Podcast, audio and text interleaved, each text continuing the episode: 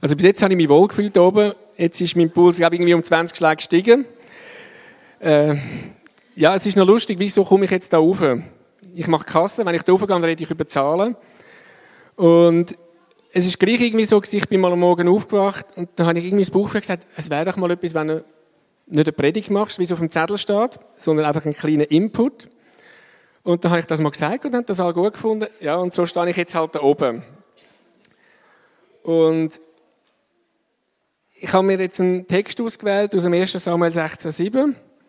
Und dort geht es darum, dass der, der Saul König war, aber er war eigentlich nicht mehr erwünscht von Gott und da hat der Herr eigentlich Samuel gesagt, suche einen neuen König. Und er hat ihm gesagt, geh auf Bethlehem zum Isai und such dort einen von seinen Söhnen. Das war eine längere Geschichte. Und er ist dann eigentlich dort angegangen, hat so ein Opferfest gemacht und dann sind deine Söhne dort gewesen.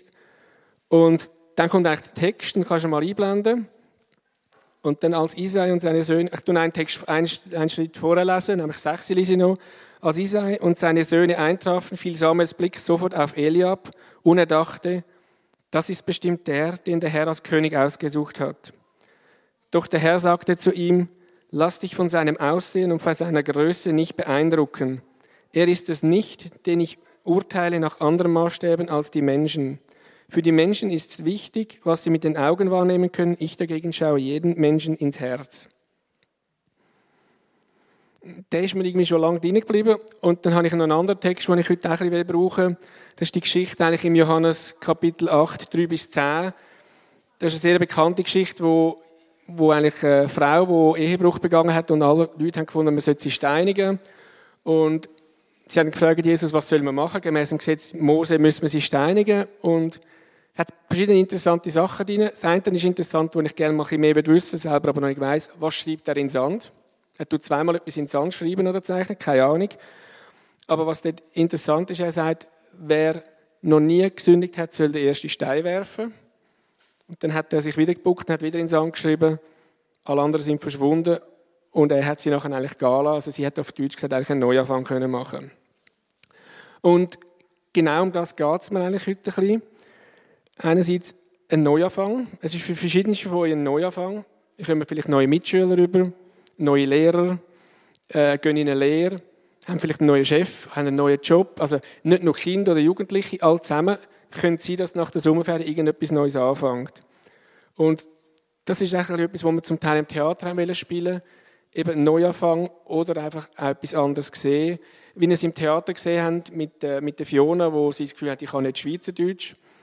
Oder im, im Zug einfach, man schaut die Leute an, ja okay, dem tue ich es jetzt an, obwohl sie kein Billett hat. Und der, der eigentlich ein Billett hat, aber dummerweise gestohlen worden ist, der muss Buß zahlen. Es sind also Sachen, die täglich eigentlich passieren, kleine Sachen, wo wir aber gleich denken, hey, da wäre doch etwas, wo können versuchen anders zu machen. Jetzt im Spiel, wo wir draussen hatten, haben wir verschiedene Gegenstände müssen suchen. Und ich habe jetzt versucht, eigentlich mit diesen Gegenständen bisschen meinen Input zu gestalten. Im Foyer aussen haben wir eine Schublade müssen suchen. Wissen die Kinder, was es bedeutet, wenn man sagt, ich tue jemanden schubladisieren? Hat jemand eine Ahnung? Wenn man jemanden in eine Schublade tut, was könnte das bedeuten?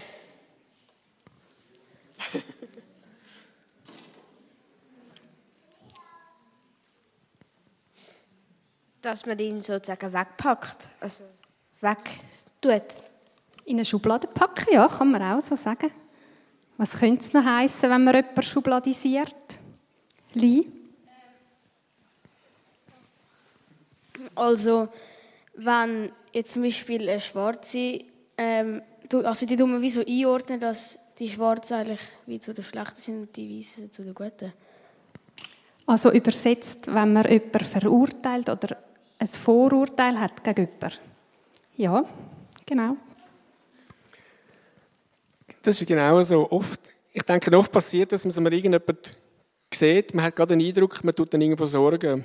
Oder, wie sie im Theater gespielt haben, man hört irgendetwas und man glaubt es einfach und sagt, okay, ja, das wird so sein.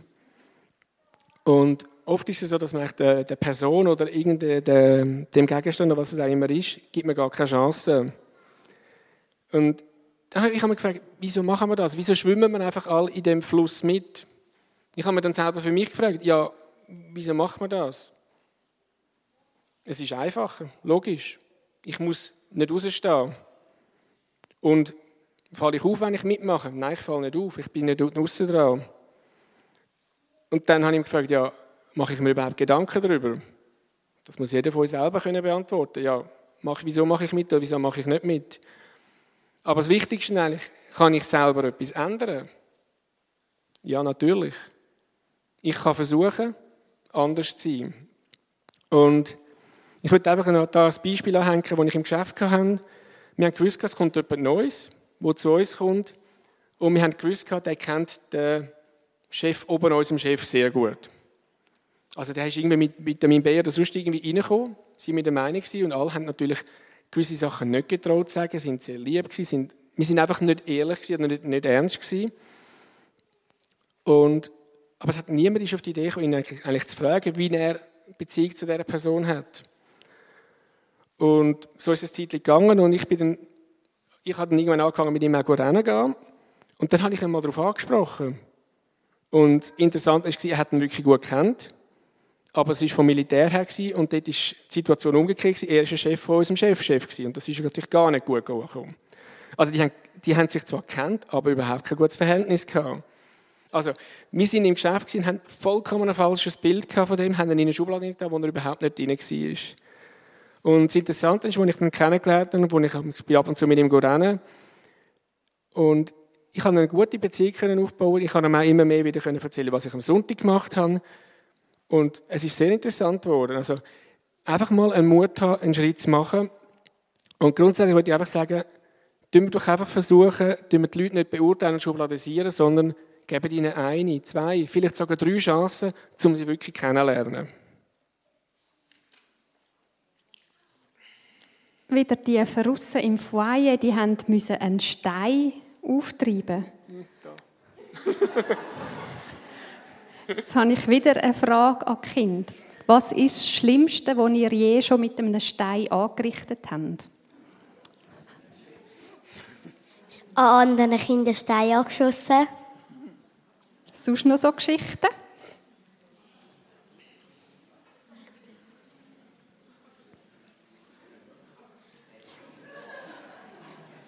Ich habe eine Scheibe geschlagen bei einem Kollegen. Hat noch niemand eine Lawine ausgelöst oder so?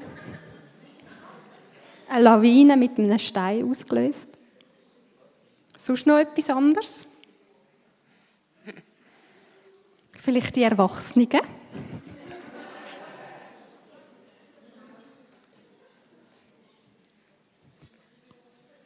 Also ich habe selber auch mal von einem, bei einem Backen habe ich einen Stein eingeschlagen. Keine Ahnung, wieso dass ich es gemacht habe. Ich glaube, das einzige Schlimme, was ich gemacht habe. Wo ich mich noch erinnern mag. Wo ich mich noch erinnern mag. Beim Stein, bei der zweiten Geschichte, die ich erzählt habe, ist es darum gegangen, wer eine gesündigt hat, werfe den ersten Stein. Und wenn man mal überlegt, wenn jetzt jemand den ersten Stein geschossen hat, was wäre passiert?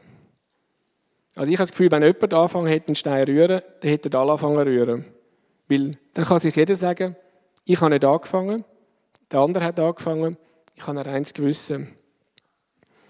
Und einfach ein kleiner Stein ist für mich das Bild eben in den Bergen, wenn man irgendeinen kleinen Stein lostreten kann, der kann anfangen zu rollen, kann einen größeren Stein tüpfen und es kann eine riesige Lawine und eine riesige, äh, wie soll man sagen, Lawinen auslösen, so wie es Gabi vorher gesagt hat. Und ein Stein ist für mich jetzt auch sinnbildlich eben auch ein schlechtes Wort oder irgendein Gerücht, das ich in die Welt bringe. Das kann sehr grosse Wellen schlagen und ganz in die falsche Richtung gehen. Und da ist einfach mein Wunsch an uns alle zusammen, tun wir doch zuerst prüfen, was wir sagen, bevor wir etwas rauslösen.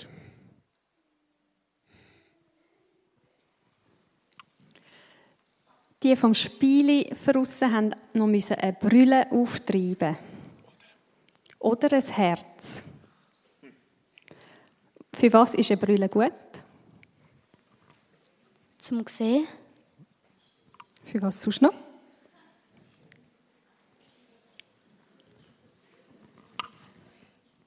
Also, also damit man be- besser sieht und besser lesen kann und ja.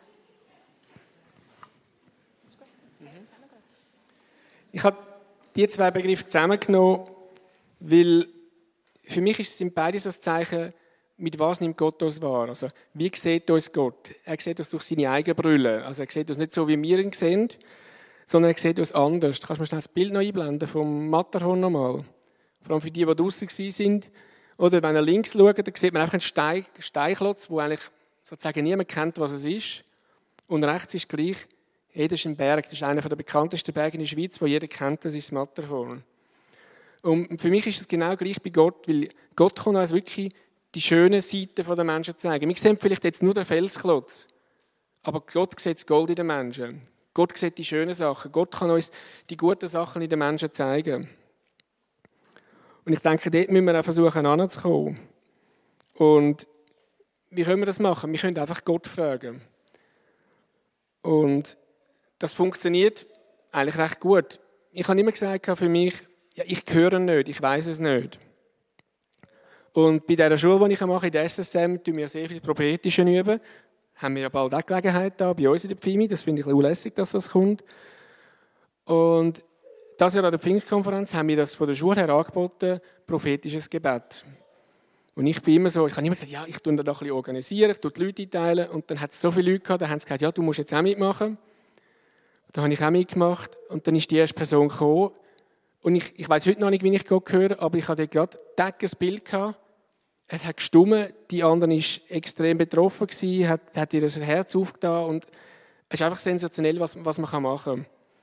Und das ist mir etwa drei, vier Mal passiert, nur an der Pfingstkonferenz. Und das denke ich auch, da haben wir bald Gelegenheit, um das wirklich zu üben. Aber wir können es auch jederzeit jetzt schon machen. Was ist dran oder was willst du mir zu dieser Person sagen? Frage dann.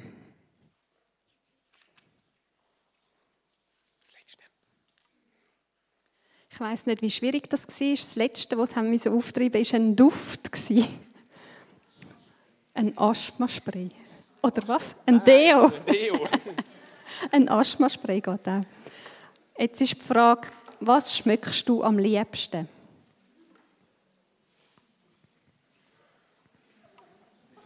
Feiner Geruch. Vanilleduft. Frischer Kuchen. Was schmecken die anderen gern?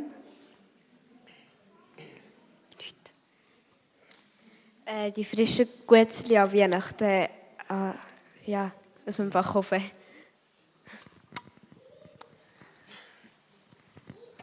Geschmolzene Schoki. Sonst noch? Genau, was hat jetzt aber ein Duft mit meinem Input zu tun? Was kann ein Duft auch noch machen? Was macht er vor allem auf dem WC? Er tut, ja, er tut die Atmosphäre, den Geschmack verändern, die Atmosphäre verändern. Und das ist, das ist das, was ich mir einfach wirklich viel mehr wünsche, dass wir eigentlich auch so einen Duft können sein, wenn wir irgendwo sind.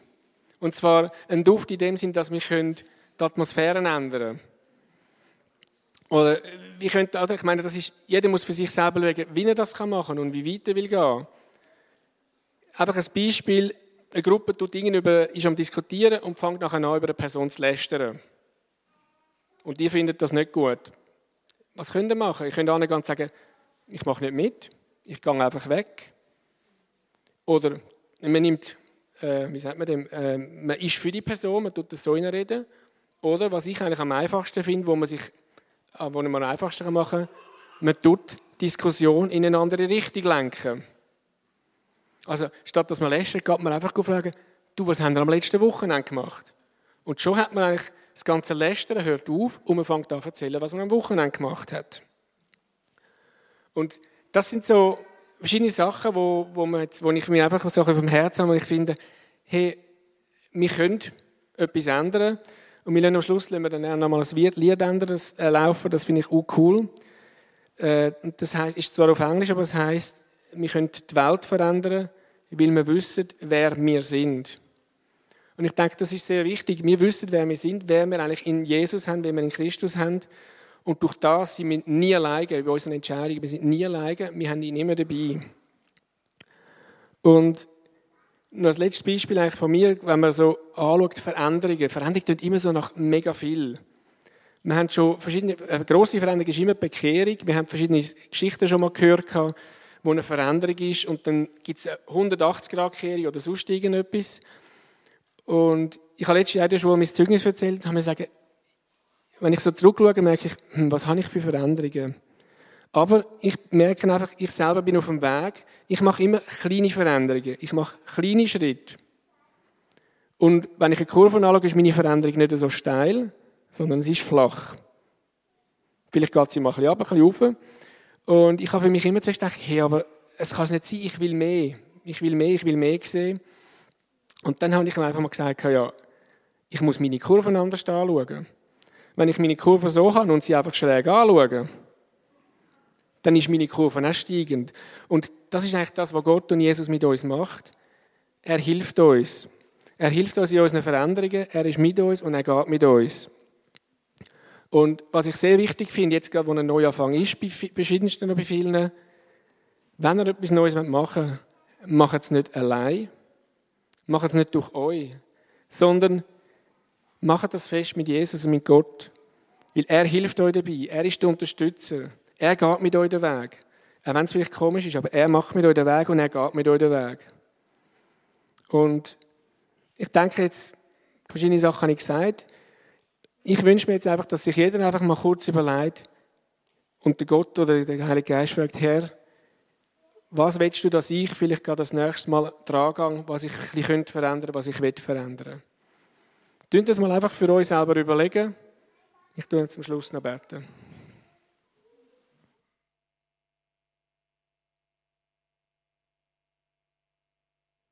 Ja, Vater, ich danke dir einfach für all die Entscheidungen oder die Wünsche, die rum sind, wo die Leute jetzt einfach gesagt haben, was die gesagt haben. Und ich bitte einfach, dass du bei jedem Einzelnen bist, bei jedem Einzelnen bist und mit ihnen auf den Weg gehst.